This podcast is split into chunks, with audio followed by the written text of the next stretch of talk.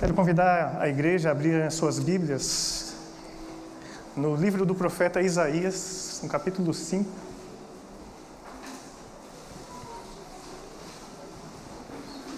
Tá tudo bem aí, irmão? Tudo bem, irmã? Com vocês? Nós passamos por lutas, nós passamos por dificuldades, mas a gente nunca está sozinho. O nosso Deus está conosco. O tema da nossa mensagem dessa noite é tempo de frutificar. Nós estamos vivendo uma série de mensagens falando sobre florescer. E o florescer, ele precede o frutificar. Deus quer encontrar em nós frutos, frutos na nossa vida. Nós precisamos entender que o fruto na nossa vida, ele só pode acontecer se vier dele, do Pai. Nós vamos aprender um pouco sobre isso nessa noite, mas eu queria convidar você mais uma vez, baixar sua cabeça, fechar os seus olhos, pedir a direção de Deus para esse momento. Senhor Deus, nós te agradecemos, ó Pai, por esse tempo tão precioso que nós tivemos de louvor, de adoração ao Teu nome. Pai, através do louvor nós te contemplamos, ó Pai. Nós contemplamos e nós cantamos, ó Pai, a nossa esperança de que o Senhor virá para nos buscar, ó Pai. No Teu tempo o Senhor virá para nos buscar, mas enquanto esse dia não chega, o Senhor vem para nos confortar, para nos consolar, para nos renovar, para nos fortalecer, para nos sustentar, ó Pai e para falar conosco. Tu és um Deus presente, tu és um Deus pessoal, um Deus que quer se relacionar com o seu povo intimamente, na intimidade. O Senhor quer contar para nós os teus segredos, o Senhor, o Senhor quer contar para nós sobre o Senhor. Grandes coisas o Senhor tem feito por nós, nós experimentamos muitas alegrias, muitas conquistas. As lutas vêm sim, mas a alegria vem depois, a conquista vem depois, porque o Senhor está o Senhor sempre é fiel para com a tua igreja, para com o teu povo. Pai, nós queremos abrir o nosso coração nessa noite, ó Pai, para que o teu Espírito Santo trate as nossas feridas, fale conosco, nos traga renovo mais uma vez, ó Pai. Espírito Santo de Deus, tenha liberdade no seio da tua igreja, Pai. Que todo pensamento divergente, contrário, seja deixado de lado, toda preocupação seja colocada aos pés da cruz, para que a tua voz audível ela soe no nosso coração, Pai. Encontre um lugar no nosso coração para nós consolarmos as nossas vidas, edificarmos as nossas vidas. Pai, fortaleça-nos nesse momento, Pai. Fala conosco, em teu nome que nós oramos e te agradecemos. Amém. Amém. Tempo de frutificar. Nós estamos chegando na primavera as árvores já estão aí florindo. E é tão bonito ver as árvores, a natureza revelando a glória de Deus. Quando você olha para a natureza, não tem como você olhar para a natureza e não contemplar Deus, a criação de Deus. O próprio Jesus advertiu o povo dele, os discípulos: Olha, você está preocupado? Olha para os passarinhos. Eles não se preocupam. O pai deles, que é Deus, alimenta eles. As plantas também, o alimento chega. E você não é mais importante do que um passarinho, do que uma árvore? Muito bem, mas nós também somos o jardim florido de Deus. Nós falamos assim: a gente quer ver Deus. Meu coração anseia vê-lo, meu coração anseia alcançá-lo, conectar com Deus. A gente aguarda esse grande dia. Mas nos nossos dias a gente vê Deus, sim ou não? Não, eu não vejo Deus fisicamente, pastor, mas você vê Deus? Vê. Porque eu queria lembrar para você, igreja do Senhor Jesus, falando diretamente para a igreja do Senhor Jesus, que você é corpo de. Fala assim, eu sou o corpo de Cristo. Amém. Então, quando alguém olha para o corpo de Cristo, o que, que a pessoa tem que enxergar? Cristo.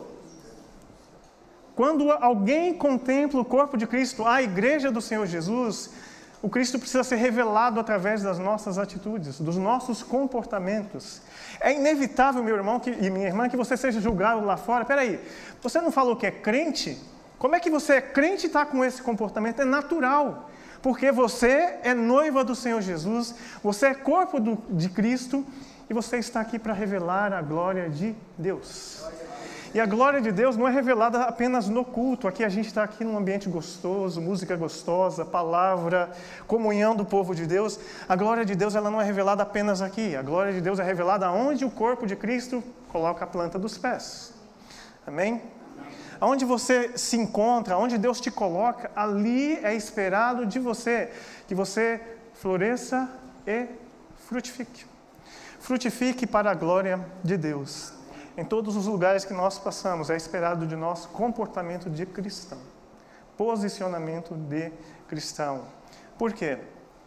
Se nós lembrarmos na história da Bíblia, na história do Evangelho, do cristianismo, a primeira vez que os discípulos foram chamados de cristãos foi lá no começo da igreja primitiva. Eles receberam a missão de Deus, vão por todo mundo, pregam o evangelho a toda criatura. E eles saíram pregando. E lá em Atos 11, 26 diz assim: Sucedeu que todo, durante todo um ano eles se reuniram naquela igreja e eles ensinaram muita gente. E em Antioquia foram os discípulos pela primeira vez chamados de cristãos, traduzindo pequenos cristos. Por que, que eles foram chamados de cristãos se eles não se deram esse nome? Nós somos cristãos. Por causa do ensino, por causa do exemplo, por causa dos frutos que eles ofereciam às pessoas. As pessoas vinham até os cristãos, os discípulos de Jesus, eles eram impactados pela vida que aqueles homens tinham. E eles olhavam e falavam assim: nossa, a atitude desses homens me lembra alguém que passou entre nós que esteve entre nós. Quem é esse alguém que a igreja de Cristo ali presente representava e espelhava o próprio Cristo? Foi chamado de cristão, que falou assim: ó, são, são miniaturas daquele que esteve entre nós, o grande Deus, o grande Jesus que esteve entre nós. Ele formou discípulos, esses discípulos fazem exatamente o que ele fazia. Jesus, ele colocava a mão na cabeça das pessoas e elas eram curadas. Jesus colocava a mão sobre outras pessoas e elas eram libertas de demônios. A igreja de Cristo é o corpo de Cristo. Ele falou que se nós crescemos nele, a gente faria obras ainda maiores. A pergunta de Deus para nós nessa noite: onde estão os seus frutos, igreja de Jesus Cristo? E essa é uma pergunta pessoal que você faz para você mesmo. Igreja de Jesus que sou eu, onde estão os seus frutos? Onde estão seus frutos, pastor Elson? Onde estão os seus frutos, meu querido irmão, minha querida irmã? Um discípulo de Jesus também é chamado de sal da terra e luz do mundo. Ele está nesse mundo para preservar esse mundo. O homem entregue aos seus próprios pecados, ele se deteriora assim de uma maneira terrível. Quando a gente liga a TV, noticiários, né? Todo dia você encontra uma notícia ruim, sim ou não? Uma notícia péssima, você fala assim: como é que o ser humano pode chegar a ser capaz de fazer isso? É, por exemplo, judiar de uma idosa, bater na avó. Avó, como é que você bate numa avó? Você fica escandalizado com isso. Pois bem, todo ser humano entrega aos seus próprios desejos, às suas próprias vontades, aos seus próprios instintos, ele é capaz de qualquer coisa. Então, Jesus nos colocou como igreja de Cristo para irmos lá e salgarmos o mundo temperarmos o mundo. Mostrar para o mundo que você não precisa ser escravo dos seus próprios instintos, porque Cristo nos liberta de nós mesmos. Nós podemos ser novas criaturas em Cristo Jesus, mas fora dele a gente não consegue. A gente não consegue cumprir o que é esperado de nós. Ou nós nos dependemos de Deus para tudo, ou a gente vai ficar sempre devendo. Então, você que é cristão, você que é igreja de Cristo, quer você queira, quer você não queira, Aonde você vai, você é uma carta que está sendo lida. E nessa carta está sendo lida: Deus é amor, Deus é justiça, Deus é santo, Deus é santidade. O que está sendo lido na carta que é você? Porque onde você põe a planta dos seus pés, você é igreja de Jesus. Você não precisa dizer assim, ó, olha, eu sou cristã, eu tenho uma camiseta escrito Jesus salva. Não, é no seu comportamento, é na sua fala, é na sua misericórdia, nos seus comentários que você emite sobre as situações da vida, nos posicionamentos que você assume na vida, é na faculdade, é na escola, aonde você está, no trabalho, as pessoas colocam coisas e perguntam para você: o que, que você acha do aborto? Você, como cristão, você se posiciona. O que, que você acha de N situações? O que, que você acha do casamento? É só casar, não deu certo, separa? Você é cristão, você se posiciona. Você mostra que para qualquer situação de casamento há esperança em Cristo Jesus. Nós, com as nossas próprias mãos, a gente destrói os nossos casamentos, a gente destrói os nossos relacionamentos, mas o nosso Deus vem e restaura todas as coisas. Ele levantou a igreja para fazer isso, gente. A igreja não está, não existe, não está ainda nesse mundo. Nós não fomos arrebatados porque nós temos uma missão a cumprir aqui. E a missão número um da igreja é ser representante de Cristo na terra. Onde nós colocarmos a planta dos nossos pés, nós temos que anunciar que Jesus vive. E como é que Jesus vive? Ele não está lá no céu apenas, ele está em nós. Olha para mim e veja Cristo. Os discípulos perguntaram para Jesus: Olha, mostra-nos o Pai, isso nos basta. Jesus falou assim: Olha para mim que você vê o Pai. A igreja de Jesus Cristo precisa dizer para o mundo: olha para a igreja e veja o Pai. Só que existe um grande problema. Quantas vezes a igreja de Jesus Cristo ela faz exatamente o oposto? Em vez de apresentar o Pai para as pessoas, ela macula a imagem de Cristo no mundo. E eu estou falando de, de mim e de você, com as nossas atitudes. Aí você, eu sou pastor, eu levo uma fechada no trânsito, de repente a ira vem, eu, em vez de entregá-la aos cuidados do Senhor Jesus, eu extravaso a minha ira e ali eu envergonhei o Evangelho. Todos nós, em algum momento, podemos envergonhar o Evangelho. Mas não é de hoje que as pessoas, o povo de Deus, envergonham o Evangelho. Você vai acompanhar comigo lá no capítulo 5 de Isaías, que diz assim: vai estar na tela também. Agora cantarei a meu amado uma canção sobre o seu vinhedo. O meu amado tinha um vinhedo numa colina muito fértil. Ele arou a terra, tirou as pedras e plantou as melhores videiras. No meio do vinhedo, ele construiu uma torre de vigia e, junto às rochas, fez um tanque de prensar uvas. Então esperou pela colheita de uvas doces, mas o vinhedo só produziu uvas amargas. Versículo uh, eh, 4. Agora, habitantes de Jerusalém, julguem entre mim e seu vinhedo. O que mais poderia ter feito por meu vinhedo que eu já não fiz? Porque quando eu esperava uvas doces, ele produziu uvas amargas? Versículo 7. A nação de Israel é o vinhedo do Senhor dos exércitos. O povo de Judá é o, meu, é o seu jardim agradável. Ele esperava colher justiça, mas encontrou opressão. Espelhava colher retidão, mas ouviu gritos de angústias. Israel, no Antigo Testamento, era representado por uma vinha, por um vinhedo. No texto que você acabou de ler, você viu que o agricultor, que é Deus, ele cercou o vinhedo dele, a nação dele, de todos os cuidados possíveis. Eles eram o povo de Deus. Eles eram o povo que estavam nessa terra para representar Deus. Eles eram o povo que estavam assim preparando a apresentação do Messias. Eles é desse povo que o Messias viria ao mundo. E o que aconteceu com a nação de Israel? E a gente faz um, uma comparação com a igreja aquele povo se corrompeu. Aquele povo seguiu outros deuses. Aquele povo foi seduzido por outras ofertas além daquela que eles tinham, que era o próprio Deus.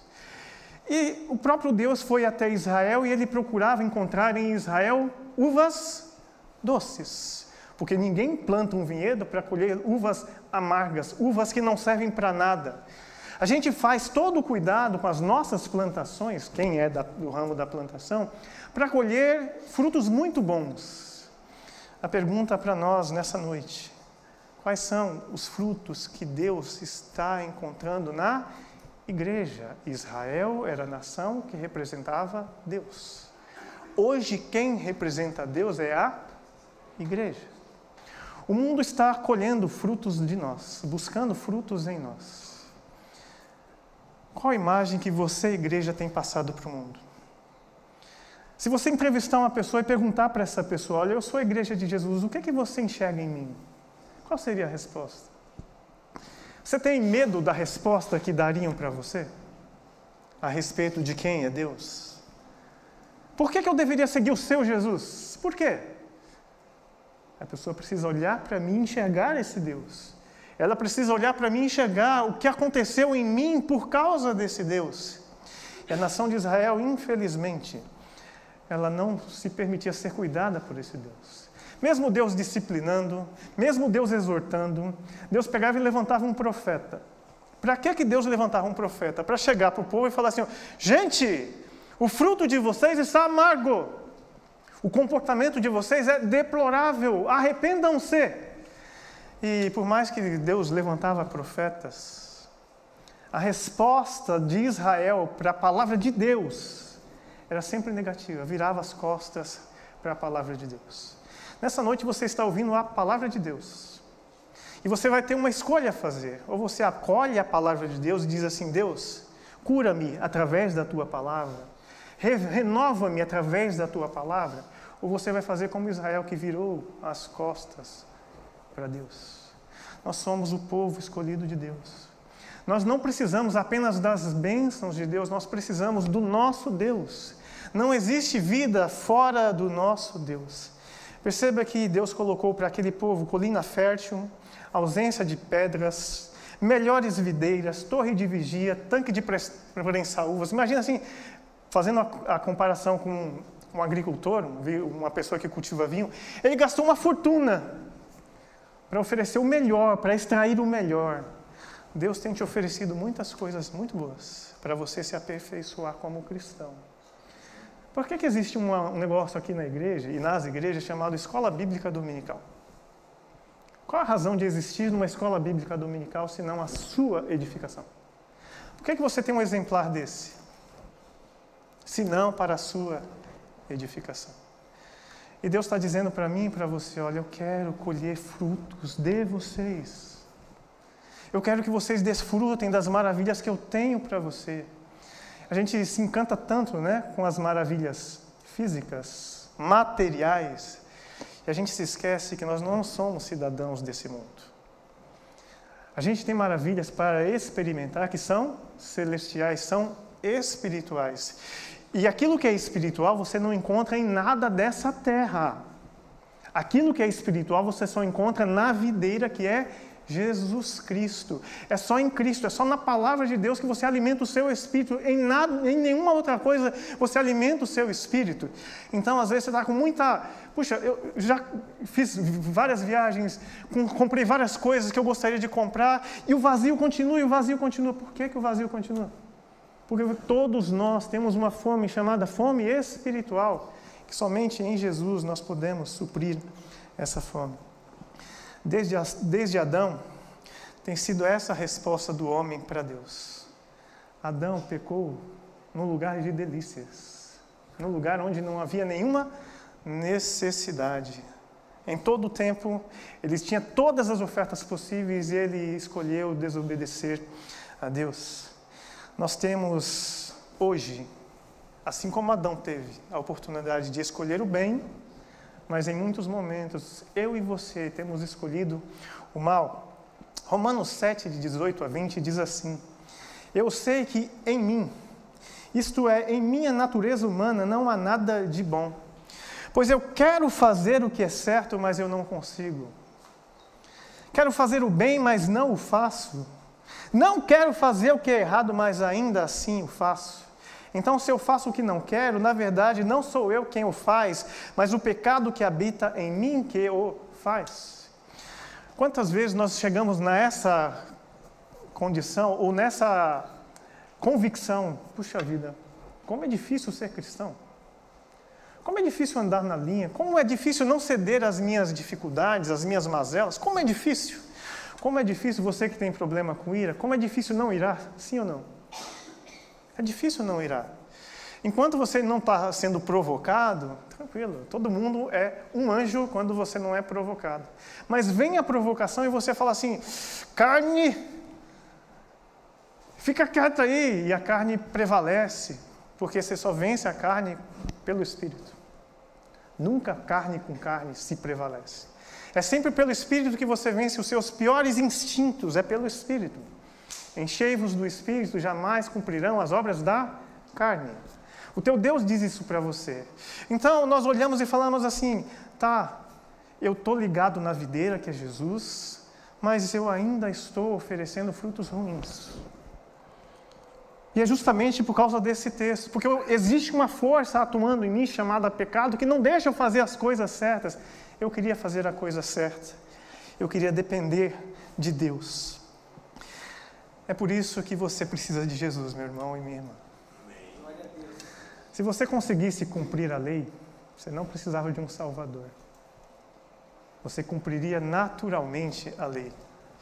E é por isso que a Bíblia revela para nós quem nós somos: pecadores. Precisamos de salvação porque nós somos pecadores, a gente não dá conta de sermos aquilo que nós deveríamos ser. Eu não consigo ser representante de Jesus sem a ação de Jesus em mim, sem Jesus me limpar, me purificar, me transformar, me lapidar. O apóstolo João escreveu o seu evangelho para que crêssemos que Jesus é o Filho de Deus. Israel estava muito confortável nesse pensamento. Israel é a videira de Deus. Israel é a videira de Deus. Ela nunca vai Deus nunca vai abandonar a sua videira. Israel é a videira de Deus. Aí vem Jesus e eu convido você a abrir a sua Bíblia em João, capítulo 15. E Jesus estava dizendo para o povo assim: você está muito se achando. Vocês acham que representar Deus é dessa maneira? Você acha que é desrespeitosamente, desleixadamente que você representa Deus? E Jesus, ele se dirige a judeus e fala assim, ó, até hoje você foi ensinado, desde pequenininho, que Israel é a videira. Aí Jesus fala assim, ó, no versículo 1 de João 15, né? Eu, Jesus, sou a videira verdadeira. E o meu pai é o lavrador. Todo ramo que estando em mim não dá fruto, ele corta. Todo ramo que dá fruto, ele poda, para que produza ainda mais. Vocês já foram limpos pela mensagem que eu lhes dei. Permaneçam em mim e eu permanecerei em vocês.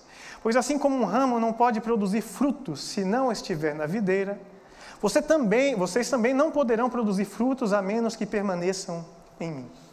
Sim, eu sou a videira verdadeira, vocês são os ramos. Quem permanece em mim e eu nele produz muito fruto, pois sem mim vocês não podem fazer coisa alguma. Quem não permanece em mim é jogado fora, como um ramo imprestável e seca. Esses ramos são ajuntados num monte para serem queimados. Mas se vocês permanecerem em mim e as minhas palavras permanecerem em vocês, pedirão o que quiserem e isso lhes será concedido. Quando vocês produzem muitos frutos, trazem grande glória ao meu Pai e demonstram que assim são os meus discípulos de verdade. Eu os amei como o Pai me amou, permaneçam no meu amor. Quando vocês obedecem aos meus mandamentos, assim vocês permanecem no meu amor assim como eu obedeço aos mandamentos do meu Pai e permaneço no amor dele. Eu lhes disse essas coisas para que fiquem repletos da minha alegria. Sim, a sua alegria transbordará. Amém? Israel não é a videira verdadeira. Por que, que Israel não é a videira verdadeira? Por que, que eu não consigo ser a videira de Jesus assim, transparecer Deus como eu gostaria, como eu deveria. Porque todo ramo que não está ligado na videira não pode dar fruto. Israel não tinha o Espírito Santo em cada um dos habitantes de Israel, mas a igreja de Jesus Cristo tem. Amém? Amém. O Espírito Santo habita você? Amém. O Espírito Santo habita você? Ah, que notícia maravilhosa que eu tenho para dar para você. Você não tem mais desculpa para nada. Você não tem mais desculpa para se comportar como se comporta, porque o Espírito Santo de Deus habita você e me habita. Amém? Você assim, eu tenho falta de recursos, eu tenho falta de capacidade. Não, aquele que é autor da vida está dentro de você. Ele salvou você. Ele resgatou você. Ele está santificando você. Não é você que se santifica, é Deus quem te santifica. É dessa forma, a obra do Espírito Santo de Deus em nós é direta. E ele fala assim: ó, olha, eu quero dizer para vocês que eu, Jesus, sou a videira verdadeira. E o meu pai é o agricultor. Pensa bem. O que, que um agricultor faz com uma videira? Ele cuida. O meu pai tentou ser o agricultor de vocês, nação de Israel. Mas vocês não quiseram o cuidado do agricultor. Aí ele acrescenta: Eu sou a videira, meu pai é o agricultor e vocês são os ramos.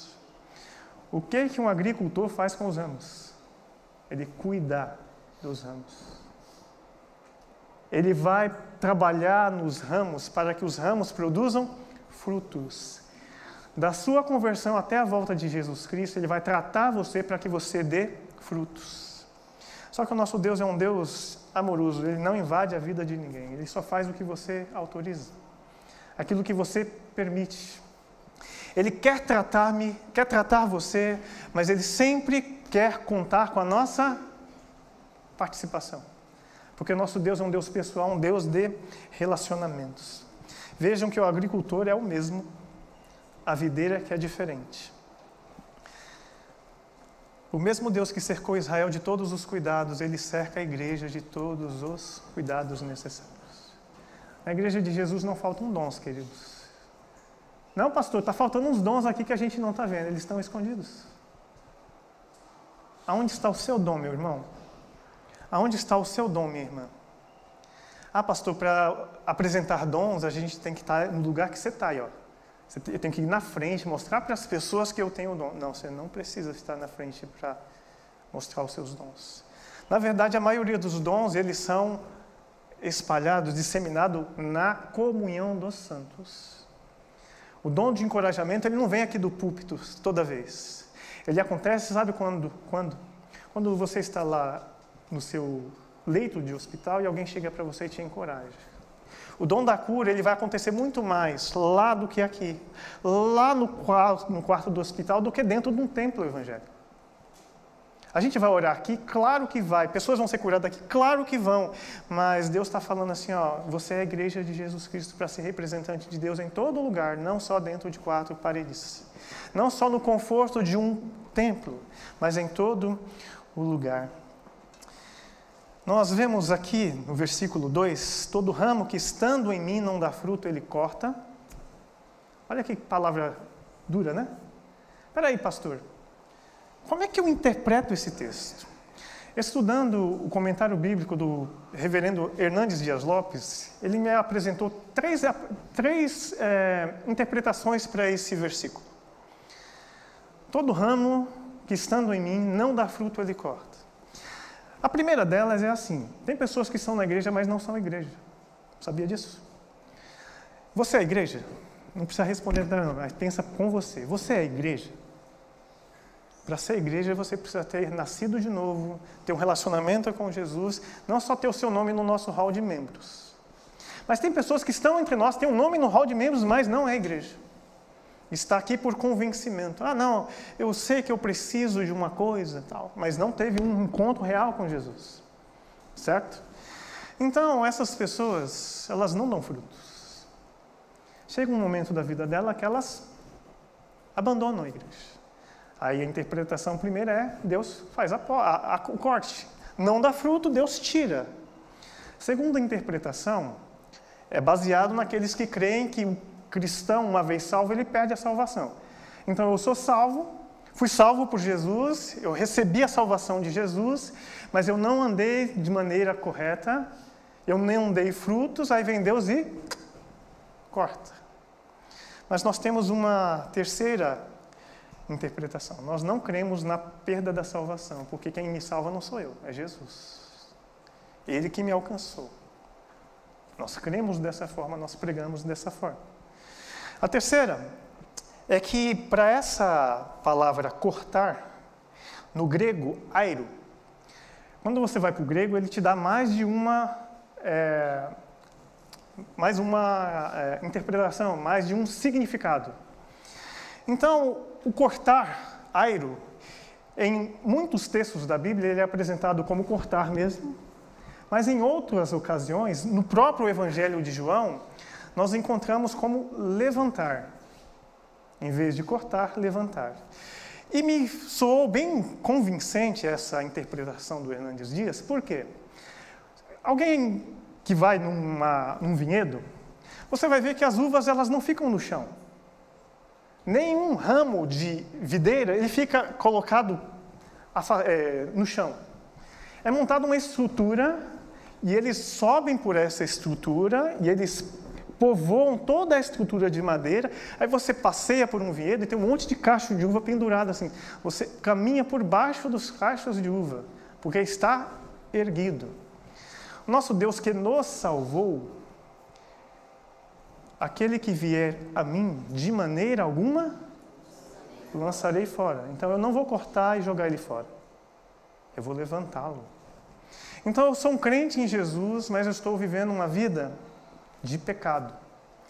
É como se o ramo que é você estivesse no chão. E ali no chão você se suja de poeira. No chão, porque chove, você suja de lama. E pensa comigo, um ramo de videira no chão, cheio de lama, ele vai produzir o quê?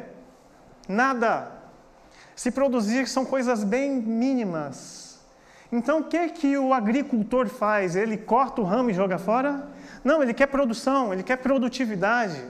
E na interpretação do Hernandes Dias, ele usou o levantar. Deus levanta aquele que está no chão, limpa para que ele volte a produzir frutos. É por isso que Deus insiste tanto com a gente, mesmo a gente sendo pecadores. Deus nos ama. E não é por nosso mérito, não, é simplesmente porque Ele nos ama. E Ele nos ama e Ele quer encontrar em nós frutos e mais frutos. Aí, legal, pastor, muito bem, mas eu estou de pé. Eu estou de pé e eu estou produzindo frutos, mas a palavra de Deus para você que está produzindo fruto é assim, ó. Todo ramo que dá fruto, ele poda, para que dê mais fruto ainda. Deus ele não se contenta com um pouquinho que a gente faz para ele. Ele sempre quer mais. Por que, que ele sempre quer mais? Porque ele é uma fonte inesgotável de vida. Uma fonte inesgotável de vida não se contenta, ele quer produzir vida em você, através de você, para que outras pessoas sejam alcançadas pela vida que ele tem para oferecer. Esse é o nosso Deus.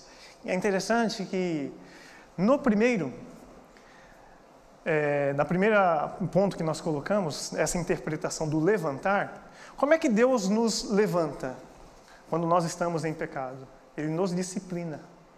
Porque Ele é um Pai amoroso. Hebreus 12, 6 diz assim: Pois o Senhor disciplina quem Ele ama e castiga todo aquele que aceita como filho.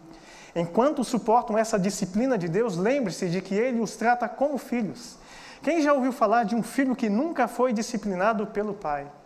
Então, quando nós estamos caminhando errantes, errados, o levantar de Deus é através da disciplina, ele nos disciplina. No ministério você é colocado um pouquinho de canto, assim, ó, vamos cuidar para você voltar a servir. Não vamos servir de qualquer jeito na, na comunidade de Jesus. Não podemos servir de qualquer jeito. Porque lembra que você é representante de Deus? Lembra que os seus frutos precisam ser plenos? Então, é por isso que, nós precisamos nos disciplinar e receber disciplina. E você sabe quem recebe disciplina? Filho. Filho recebe disciplina e se submete a ela. Agora, quem não é filho, a disciplina vem e o que, que ele faz? Ele se ofende com a disciplina de Deus, com o cuidado de Deus sobre a vida dele. Mas no segundo ponto é ele poda. Pensa você como um ramo, a árvore, um ser vivo que vai lá e corta parte dela. É algo que dói. Nós estamos dando fruto e qual é o problema da gente dar fruto? A gente pode se tornar como Israel. Israel colocou assim: ó, eu sou igreja de Deus, eu sou povo de Deus. Olha, olha para mim, eu sou o povo de Deus. E qual é o grande problema disso? A gente achar que a gente se basta e a gente produz fruto sozinho. Ah, eu tenho uma boa retórica. Olha, os frutos estão acontecendo porque eu sou bom, eu sou o cara, eu sou. Você não é nada, querido. Um ramo sozinho ele não é nada. Mas a gente tem uma tendência a olhar as pessoas de cima para baixo quando a gente está em evidência. Olha, eu tenho frutos maravilhosos. Sim, o fruto é para você? Não. é para o outro ser alimentado pelo seu fruto. E Deus falou assim: ó, você está alimentando esse hoje, amanhã tem outro que precisa ser alimentado. Então, esse fruto aí precisa oferecer, e esse ramo aí que está se achando aí precisa ser podado.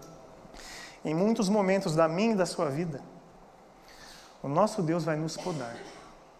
E essa poda vai vir através de uma dor que a gente vai experimentar na nossa jornada espiritual. Às vezes a gente está se achando demais, aí Deus permite que uma crítica bata a nossa porta e fala assim: olha, se coloca no seu lugar. Você é ramo, não videira. Sempre assim. Você é ramo, não é videira. Não se chateie quando Deus vier com uma poda sobre você. A poda vem sobre ministério. O ministério fala assim: está bombando, pastor. Ah, bombando? Vem cá, vamos, vamos dar uma poda nisso aí para esse negócio brilhar como deveria. Que não pessoas brilhem, mas Cristo brilhe. Toda obra do Espírito Santo é apontar para Jesus. Toda obra da igreja é apontar para Jesus. Não olhem para mim, olhem para Jesus. Mas não olhem para mim assim, ah, deixa eu me esconder atrás dos meus pecados assim, porque está todo mundo olhando para Jesus mesmo? Não.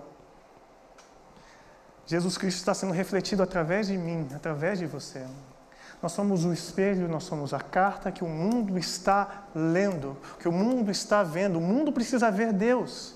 E Deus ele vai tratar a sua igreja sempre. Ele vai tratar-nos sempre, porque ele quer de nós muito mais frutos.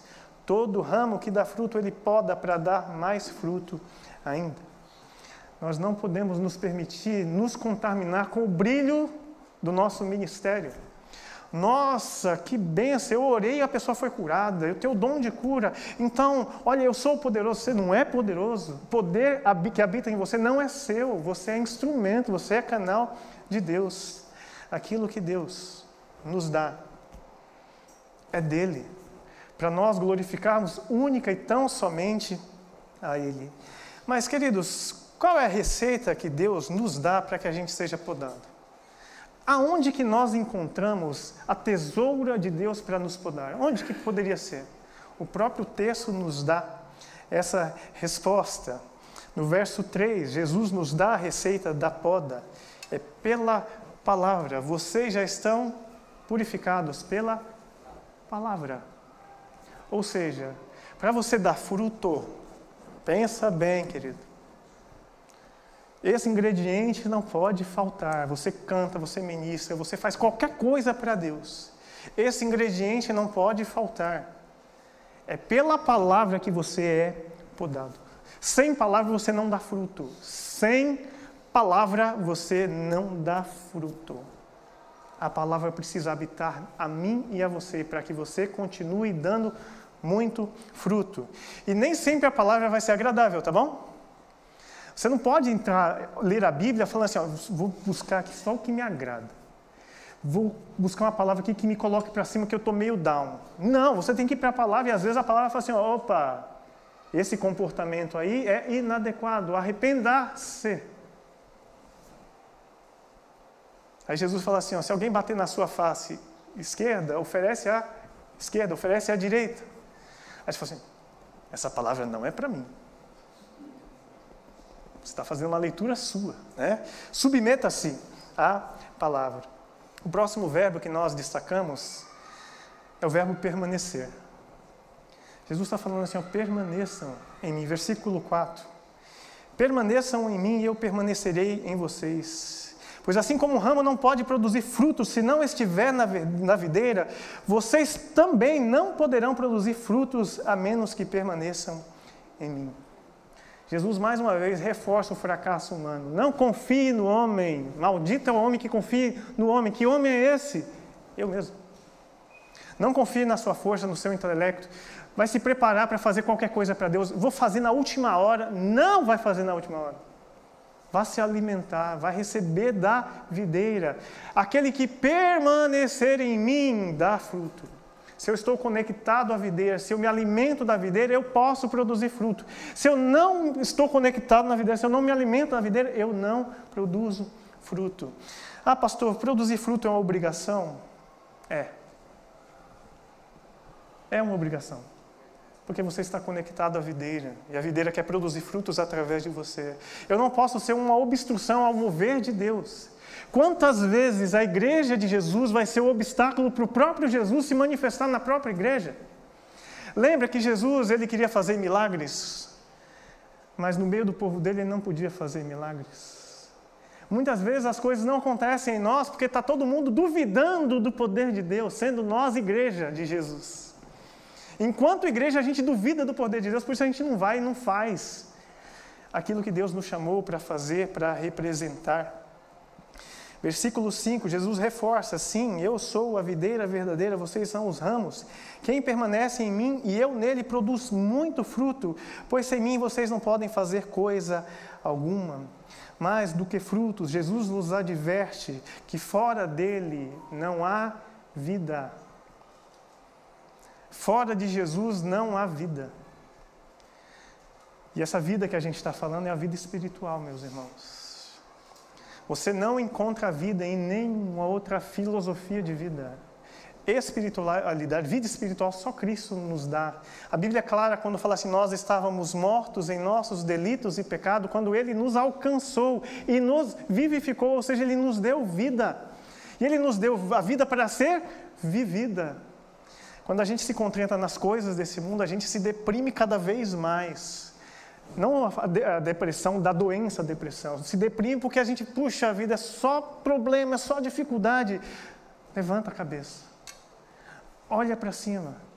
Olha para quem você está conectado, porque nessa conexão, você ramo conectado na videira, você encontra a vida. Quando a morte bate à nossa porta, eu me lembro que ainda que eu andasse pelo vale da sombra da morte, eu não precisava temer mal algum, porque Ele está comigo. Ele fala assim: ó, permanece em mim. O desespero vai chegar até você e eu vou remover o desespero que se conecta em mim. Produza frutos de fé, expresse a sua fé, creia. Mas como é que eu vou crer se eu não leio a palavra? Como é que eu vou crer se eu não me alimento? Como é que eu vou crer se eu não me permito ser podado? Se eu estou é, cego, com a visão ofuscada pelo brilho? O brilho do mundo que brilha para mim e fala assim: aqui você tem esperança. Não tem. A esperança é Jesus. Quem permanece, quem não permanece em mim, versículo 6, é jogado fora, como um ramo imprestável e seca. Esses ramos são ajuntados no monte para serem queimados. Mais uma vez, Jesus está afirmando: fora de Jesus não há salvação. Ele fala assim: ó, permaneçam em mim, dizendo assim: ó, não há possibilidade de vocês não permanecerem em mim. Não há possibilidade de viver se vocês não permanecerem em mim. Não façam como Adão, que se desconectou de Deus, olhando para aquela árvore, se alimentando daquela árvore e saindo da presença de Deus. Permaneçam em mim, porque fora de mim não há salvação. Não se permita ser iludido por nada. Não coloque ninguém no lugar de Deus na sua vida. Não coloque, por exemplo, nos dias que nós estamos vivendo, partido político, ideologia nenhuma no lugar de Deus. A videira verdadeira não é o partido político A, o partido político B. A videira verdadeira é? É? Jesus. Essa é a bandeira que a igreja de Jesus Cristo levanta. Jesus é o nosso Salvador, nenhum outro. Tem o exemplo do, da palavra Messias. O único Messias sempre vai ser Jesus. É, nem esse nem aquele é salvador de ninguém. O nosso salvador é a videira verdadeira chamada Jesus. Igreja de Jesus, lute por essa bandeira. O mundo precisa de esperança e a esperança que o mundo precisa chama-se Jesus. Pregue Jesus. Jesus é suficiente para nos salvar, para nos transformar. Aqueles que estão fora de Jesus estão perdidos. Embora apareça, aparentam estar vivos, né? Pastor, eu fui numa festa, estava todo mundo feliz aquela felicidade dura uma noite. No dia seguinte, onde está a felicidade? Eles precisam de mais uma dose, mais uma festa. Você tem a vida eterna dentro de você. A vida eterna ela começou aqui e agora, nos preparando para o céu. A vida aqui é um ensaio para o céu. Deus está nos tratando, nos purificando para apresentar a si mesmo noiva purificada, santa, imaculada. É essa noiva que Deus vai que Jesus vai apresentar diante de Deus. Sou eu e você. Então, por que, que ele insiste em trazer uma mensagem como essa para nós? Igreja, me permita curar você, me permita santificar você, porque Cristo está preparando a noiva dele, igreja, para apresentar a Deus imaculada. Por mais negros, mais densos que sejam os nossos pecados, o sangue de Jesus Cristo vai nos tornar, vai torná-los branco como a neve. Só Jesus tem esse poder de nos lavar, de remover de nós não só a sentença do pecado, mas nos remover um, um, inimigo chatinho que nos incomoda muito, como uma pedrinha no sapato. Quantos de vocês, queridos, e Deus tem um recado para você que está nessa condição, você que está nos assistindo nessa noite. Eles foram perdoados por Jesus, foram declarados santos por Jesus, mas eles continuam carregando uma pedrinha no sapato chamado culpa. Eu fiz eu fiz, eu errei. A culpa só serve para uma coisa, para te mostrar que você precisa de salvação. A partir do momento que você experimenta a salvação, não olha para trás. Não olha para trás. Olha para a oferta que está diante de você e desfrute dessa oferta. Por que, que eu estou dizendo isso, meu irmão? A culpa e o pecado, eles, são, eles andam juntos. E às vezes eles se retroalimentam. Exemplo, uma pessoa que é viciada em pornografia, por exemplo. Ele consumiu pornografia e porque ele é cristão, ele se arrependeu profundamente porque consumiu naquele momento pornografia. Ou brigou, etc. Quem é cristão de verdade se arrepende dos erros né? e fica lá mal, mal, mal. E ele, o convite das Escrituras é arrependa-se, corra para Jesus, Jesus nos purifica. Se você pecar, pede perdão a Deus e corre para Ele e vai viver com Ele.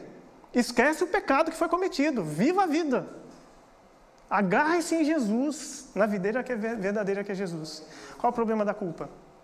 A pessoa começa a remover a culpa, remoer a culpa, remoer a culpa. Porque ele está remoendo a culpa, a carne dele permanece lá. Que culpa que ele tem? Ele eh, volta a, a mente dele à imagem que ele acessou, que levou ele ao pecado é seduzido, logo ele cai novamente e vira um ciclo vicioso, por isso que se torna vício. Deus quer remover de você a culpa.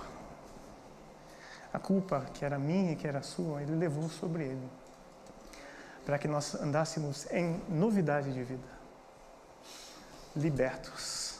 As correntes que nos acorrentavam, que nos amarravam, que nos impediam de ir e vir, elas foram quebradas no nome de Jesus, pela ação direta do Espírito Santo. Um dia você entrou nessa igreja, um dia você foi acessado pela palavra de Deus. A palavra de Deus foi como uma faca de dois gumes, penetrou profundo da sua alma, dividindo alma e espírito lá e atingiu, encheu o seu coração. E você foi feito uma nova criatura. Eis que aquele que está em Cristo é nova criatura, as coisas velhas já ficaram para trás, eis que tudo se fez novo. Amém. Igreja de Jesus apresenta Jesus para as pessoas, mostra para as pessoas que há esperança para elas. Elas não precisam permanecer como elas estão, elas podem ser transformadas por Jesus de Nazaré. Versículo 7. Mas se vocês não permanecerem em mim, as minhas palavras mas se vocês permanecerem em mim e as minhas palavras permanecerem em vocês, pedirão o que quiserem, e isso lhes será concedido. Olha que palavra! E que não pode ser mal interpretada. Ah, quer dizer que se eu permanecer em Jesus, o que eu pedir vai acontecer? Então, quando eu busco permanecer em Jesus, quando eu estou conectado na videira, eu estou sendo alimentado pelo quê? Pela videira. Então, esse Deus, o Deus da videira, o agricultor, ou melhor, o, a videira que, que eu estou conectado, que é Jesus, ele começa a colocar em mim os planos dele. E a palavra de Deus diz que os planos de Deus são maiores do que os meus. Os projetos de Deus são infalíveis.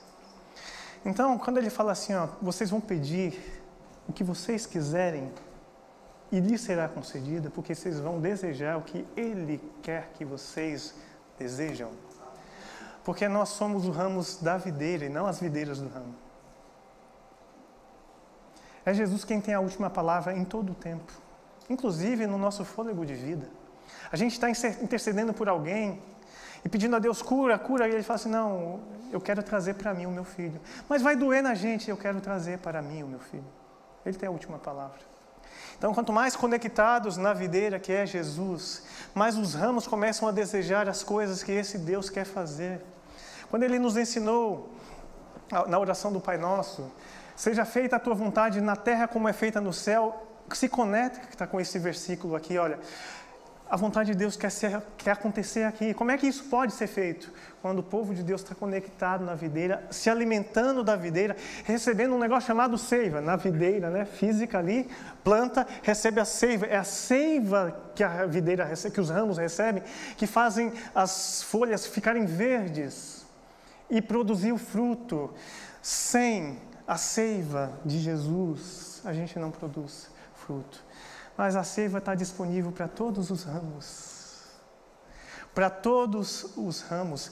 Não, pastor, a seiva deve estar disponível para os pastores, para os intercessores. Não, a seiva está disponível para todos, porque Deus quer produzir frutos com todos.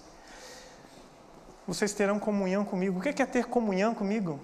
O que é ter comunhão? É ter tudo em comum, os mesmos sonhos, os mesmos projetos, os mesmos pensamentos. Fica aquela frase de uma cantata lá do passado que diz assim: é, não, serão, não são os meus planos que Ele quer, porque Ele já traçou os seus. Então eu vou escolher os planos de Deus em vez de fazer planos para Ele aprovar os meus planos. Eu preciso estar conectado à videira para ouvir quais são os planos dessa videira para mim. Atos 4, 32, falando da igreja primitiva, olha o que, era, o que é comunhão, o que, que está conectado na videira. Eles tinham começado a igreja, a igreja começou. Ali comecinho da igreja, o evangelho sendo pregado, eles tinham perseguição, mas eles tinham prazer, uma paixão por pregar Jesus. Né? Eles estavam vivendo aquele momento intenso ali. E diz assim, ó, todos os que creram estavam unidos em coração e mente. Não se consideravam donos dos seus bens, de modo que compartilhavam tudo o que tinham. Eles tinham muitos momentos de alegria. O que é isso? Comunhão, vida em comum. Eles estavam sonhando sonhos de Deus. É para avançar? Vamos avançar. Vamos sair desse templo para o novo templo? Vamos avançar, Igreja de Jesus. Se levante, ande. Pediriam tudo o que quisessem, seria concedido, porque estariam pedindo aquilo que o nosso Criador quer. Versículo 8, estamos caminhando para o final. Quando vocês produzem muitos frutos, vocês trazem grande glória ao meu Pai e demonstram que são meus discípulos de verdade. Olha que coisa linda. Quando vocês produzem muitos frutos, o desejo de Deus para a igreja dele é que a igreja de Jesus produza muitos frutos para que quando as pessoas olhem para a igreja de Jesus, elas falem assim: o que está acontecendo nesse mundo? Um mundo cheio de desesperança, cheio de problemas. Tem um povo feliz ali. Tem um povo celebrando ali. Da onde vem essa alegria? Eu quero conhecer essa alegria, eu quero experimentar essa alegria.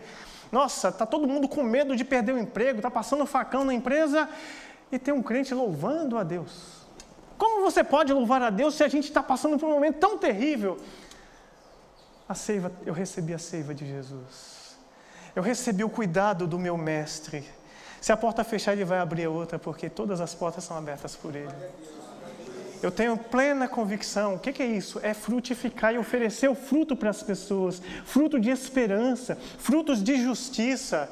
Espera-se da igreja de Jesus que nós representemos muito bem a Jesus, por isso ele fala assim: ó, se vocês produzirem muitos frutos, meu Pai vai ser glorificado. As pessoas vão glorificar a Deus. As pessoas vão olhar e vão bater palma para Jesus, não para você. É para Jesus, elas vão se alegrar nele. O meu Pai vai ser glorificado. Vai ser maravilhoso. E é só dessa forma que vocês vão demonstrar de verdade que são meus discípulos de verdade. Não é com a camiseta escrito Jesus que você representa Jesus, é com a sua vida. É com aquilo que você recebe de graça para dar de graça, para abençoar as pessoas. Que fruto é esse, queridos? Encerrando nossa mensagem nessa noite. Gálatas 5, 22 e 23 diz assim: O fruto, o fruto do Espírito é o amor, a alegria, a paz, a paciência, a amabilidade, a bondade, a fidelidade, a mansidão, domínio próprio. Percebe que a palavra é o fruto, não os frutos. Mas, pastor, você leu para mim aqui, ó, nove frutos, nove situações. Por que o fruto? Lembra que nós somos ramos de uma videira? Nós somos ramos de uma videira. A videira produz uvas. O fruto da videira é um, não é uma, uma uva, é um cacho de uva. O povo de Deus, todos e cada um de nós, recebemos de Deus seiva para produzir cachos de uva, fruto do Espírito Santo. Cada uva desse fruto é uma dessas qualidades. Então eu falo assim: não, eu sou estouradão mesmo, então eu não tenho domínio próprio. Eu sou comelão mesmo, eu não tenho domínio próprio. O fruto está em você, porque a seiva produz esse fruto em você. Fruto do Espírito não é atrelado à nossa personalidade. A minha personalidade é dessa forma, então eu tenho a paciência como fruto do Espírito. Não. O fruto do Espírito é destinado a todos e cada um de nós, para nós vivermos todos eles. Então, eu e você não temos desculpa, como falamos anteriormente. Deus quer produzir frutos que permaneçam, porque você é representante de Jesus. E o representante de Jesus, aonde estiver, precisa oferecer cada um desses frutos: paciência, paz. Paz não é só ausência de guerra, viu, gente? Paz é estou pleno diante de uma turbulência mas eu não consigo fazer isso sozinho. É claro que não. Você só consegue fazer isso ligado na videira que é Jesus. E Jesus quer ser mostrado para as pessoas. E as pessoas vão desfrutar desse fruto e falar assim: Nossa, quem te viu, quem te vê. Uma pessoa totalmente estourada, totalmente descontrolada, se controlou. É, é igual a pessoa que é muito boazinha, de repente ela estoura assim, todo mundo fica surpreso, porque espera uma atitude diferente. Deus quer que em você seja visto coisas que você não é capaz de fazer sozinho. Mas por Ele você pode todas as coisas, porque Ele é o Deus que te fortalece. Versículo 9: Eu amei como o Pai me amou, permaneçam no meu amor. Versículo 10: Quando vocês obedecem aos meus mandamentos, permanecem no meu amor, assim como eu obedeço aos mandamentos do meu Pai e permaneço no amor dele. Queridos, alimentem-se com a palavra de Deus. Para você permanecer na videira, sem palavra você não permanece. Ah, pastor, eu faço as minhas orações. Eu não estou indo mais no culto, mas eu faço as minhas orações. Não está permanecendo na videira. Nós somos os ramos da videira. Os ramos da videira precisam estar na videira. A videira se chama corpo de Cristo. É por isso que o povo de Deus precisa se reunir como videira, como videira verdadeira que é Jesus, representado por nós. Os ramos precisam estar conectados todos juntos, caminharem todos juntos. Eu lhe disse essas coisas para que vocês fiquem repletos da minha alegria. Sim, quando a igreja de Jesus Cristo se submeter a Jesus Cristo, incondicionalmente, ao levantar, à poda, ao cuidado, ao amor, à disciplina, esse povo vai produzir frutos. E é interessante que o seu cabelo, ele cresce todos os dias. Todos os dias. Menos o nosso que está meio assim, perdendo, né? Mas ele cresce. A sua unha cresce todos os dias. O que, que você faz para a sua, sua unha crescer? Conscientemente. Você fala assim: eu vou colocar um produto na minha unha para ela crescer. Vou colocar um produto no cabelo para ele crescer. Não. Ele cresce naturalmente. Para que ele cresça naturalmente, uma coisa você precisa fazer, se alimentar. Para você andar, você precisa se alimentar fisicamente. Para você fazer qualquer coisa, você precisa fazer se alimentar. Para você fazer qualquer coisa que produza frutos espirituais, você precisa se alimentar. Se alimentar de quê? Da palavra de Deus. A palavra de Deus é a fonte de vida. Jesus diz, né, lá no Evangelho de João, aqui no Evangelho de João, né, no princípio era o Verbo, e o Verbo era Deus. A Bíblia é o Cristo revelado. Quando Cristo veio até nós, essa palavra tornou, tomou forma humana. A palavra está disponível para mim e para você, para que nós nele encontremos a verdadeira vida. E porque encontramos a verdadeira vida, nós produzamos muitos frutos. Amém? Vamos orar? Senhor Deus, nós te agradecemos por esse momento tão precioso de conexão com a tua palavra, conexão com o teu espírito, ó Pai. Nenhuma dessas palavras teria um efeito na nossa vida, Senhor Jesus, sem a ação do teu espírito que aqui está. O espírito que nos habita. Pai, quantas vezes nós oramos, visita-nos, Espírito Santo de Deus, visita a tua igreja, vem com o teu bálsamo, Pai. E o Senhor sempre está aqui. Mas o Senhor não está só aqui, o Senhor está onde nós vamos. O mesmo poder que é manifesto aqui é manifesto em todos os lugares. Porque o Senhor quer que a sua igreja produza muitos frutos. E a sua igreja somos nós, ó Pai. Nós queremos não ser membros da Igreja Batista, nós queremos ser discípulos de Jesus Cristo, aonde nós formos colocados, direcionados pelo Senhor. Pai, nós queremos permanecer na tua videira, Pai. Então, nos dê mais uma vez, Pai, eu te peço, fome pela tua palavra, Pai. Aumenta em nós a fome pelo Teu Espírito, ó Pai, para que nós corramos para o Senhor para sermos saciados, ó Pai. Em nenhum outro, em nenhum outro nome há poder, Pai, somente no Teu nome há poder. Em nenhum outro lugar há vida, há salvação, há esperança, a não ser no Senhor Jesus Cristo, nosso Deus Todo-Poderoso. Pai, nós queremos te pedir, Pai, aviva a Tua igreja, Pai. Aquece os nossos corações, ó Deus. Nos dê da tua seiva, Espírito Santo de Deus, para que nós possamos emanar vida, vida abundante que o Senhor preparou para nós, para que esses frutos aqui, Pai, o fruto do Espírito Santo seja manifesto em nossas vidas. E através desses frutos, o teu nome, somente o teu nome seja glorificado, Pai. Abençoa a tua igreja, Pai. Se alguém entrou aqui, Pai, e ainda não teve um encontro com Jesus, ó Pai, incomoda esse coração, Pai. Mostra para ele que o Senhor tem palavras de vida eterna e transforma essa vida. Alguém que está nos assistindo também, Espírito Santo de Deus, visita, entra nessa casa, Pai. Que eles possam abrir seu coração e experimentar do Autor da vida, manifestando vida na vida deles, ó Pai, vida na nossa vida, Deus. Que a Igreja de Jesus Cristo, aqui representada pelo povo do Jardim Iguatemi, ó Pai, possa levantar a bandeira do Evangelho só Jesus Cristo é a única esperança, essa é a nossa bandeira, Jesus. É em Teu nome que nós apresentamos os nossos corações, pedindo, não desista de nós. Sabemos que não desistirá, mas nós queremos expressar o nosso desejo, Pai, não desista de nós, Pai. Nos levanta, Pai, como ramos que somos na videira que é Jesus Cristo. Em Teu nome nós oramos e te agradecemos. Amém. Amém.